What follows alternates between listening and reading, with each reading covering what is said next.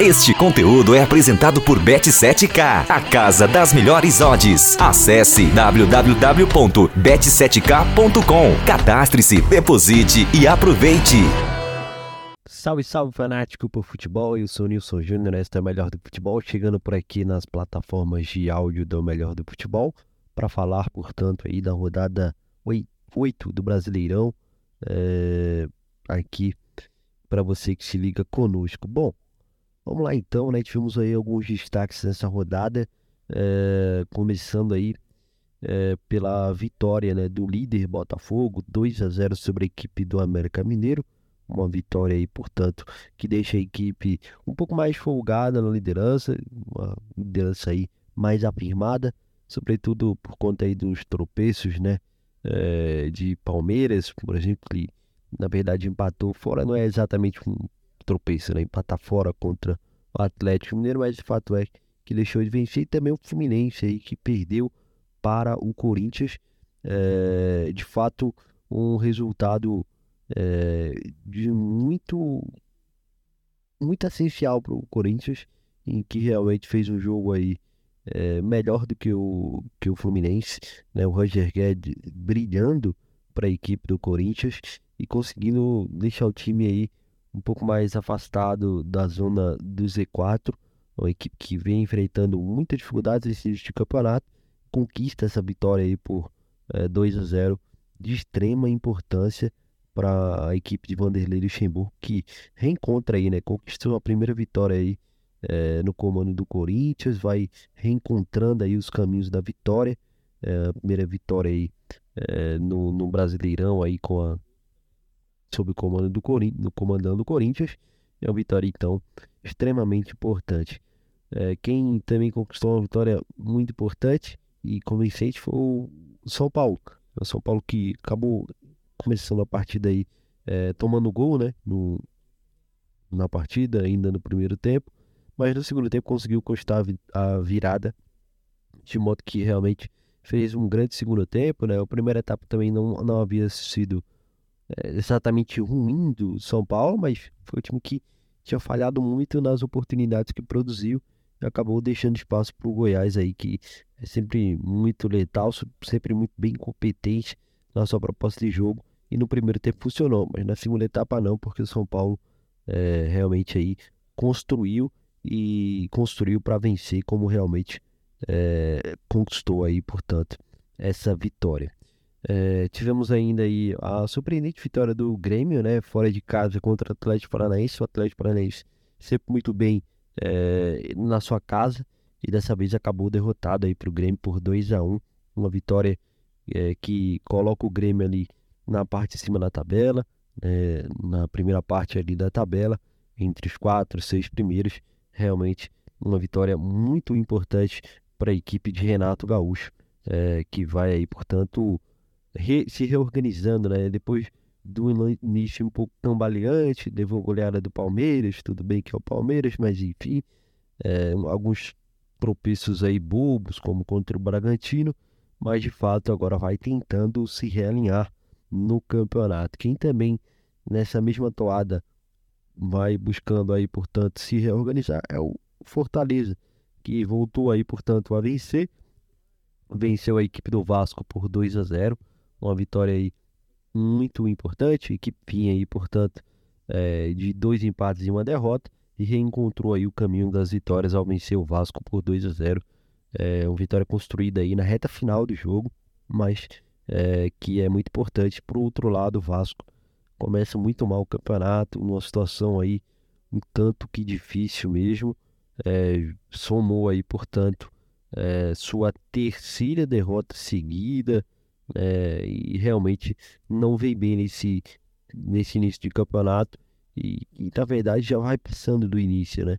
É, e portanto, muito ameaçado no cargo aí o Maurício Barbieri, que nesse caso do Vasco, né, é uma equipe que só tem um Brasileirão, ou seja, realmente é, só restou o Brasileirão, então espera-se que pelo menos não passe tanto sufoco quanto a questão do Z4, mas não é isso que a gente vai observando. A equipe que realmente tem tempo para treinar, para descansar, mas que não obtém resultado, não obtém é, evolução técnica é, enfim, é, também tivemos aí outros dois empates. É, é, o empate entre Cuiabá e Curitiba, duas equipes estão ali é, mais um pouco na parte de baixo da tabela, né, do meio para baixo, principalmente Curitiba, que também é outra equipe que vem muito mal é, nesse início de temporada, nesse início de campeonato, que apesar de trocar o treinador, né, o, o Antônio Carlos Zago, a equipe não, não deu uma resposta é, e continua aí, portanto, numa corrida negativa aí, né? Numa corrida,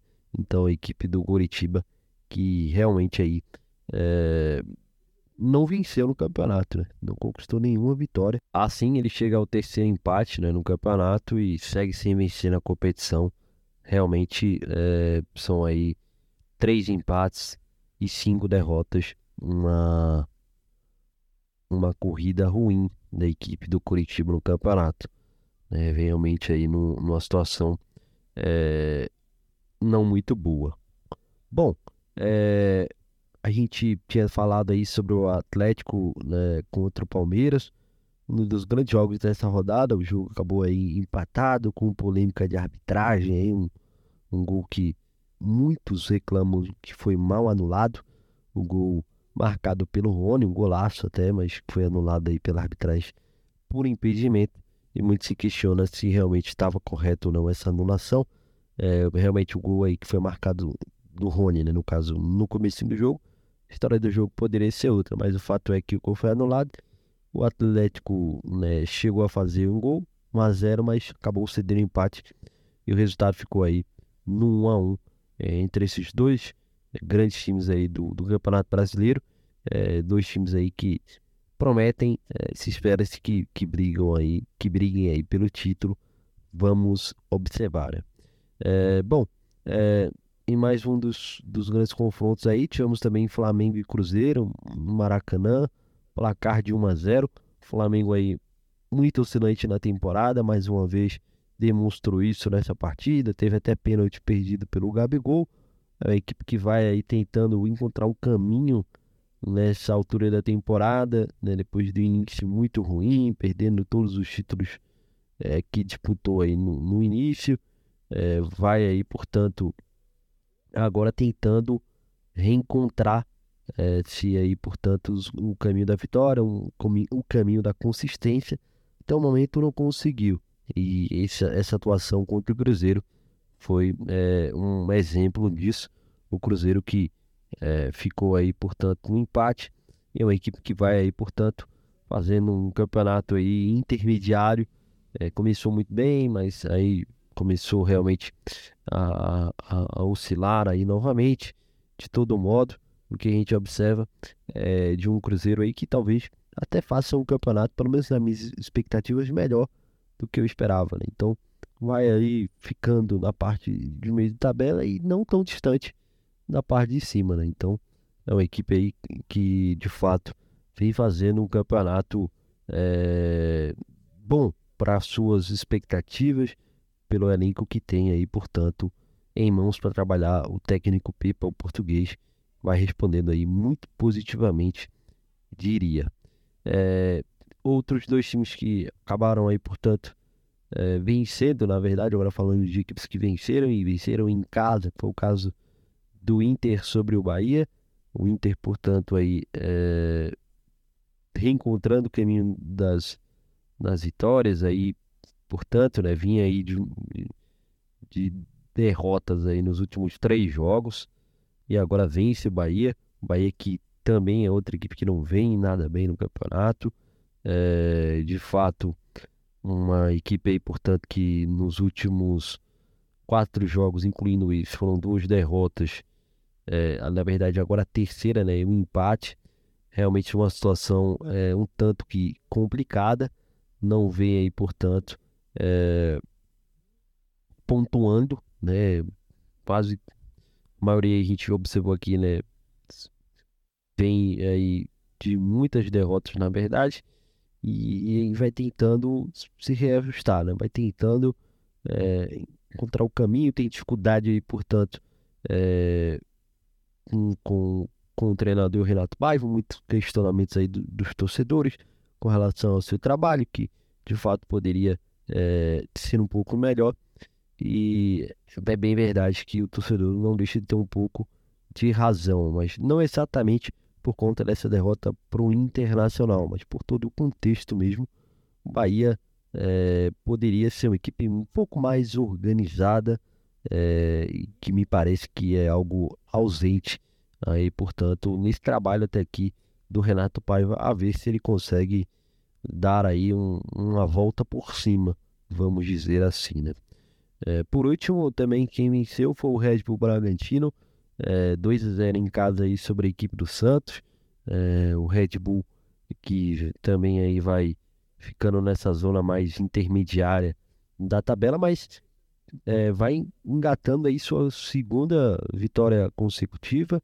É, de todo modo aí a equipe vai que vem muito bem também na, na sul-americana vai tentando emular isso também no campeonato brasileiro, né? Então é uma equipe aí portanto que começa a dar alguns sinais de é, estabilidade, vamos dizer assim. Quem sabe é, isso possa ser um sinal é, positivo para uma possível evolução também é, numa equipe que na temporada passada fez um campeonato brasileiro muito abaixo e com certeza agora quer mudar né, essa, essa história, é, quer mudar a trajetória que, que foi feita no Campeonato Brasileiro de 2022 e fazer um campeonato mais, é, mais ambicioso, vamos dizer assim.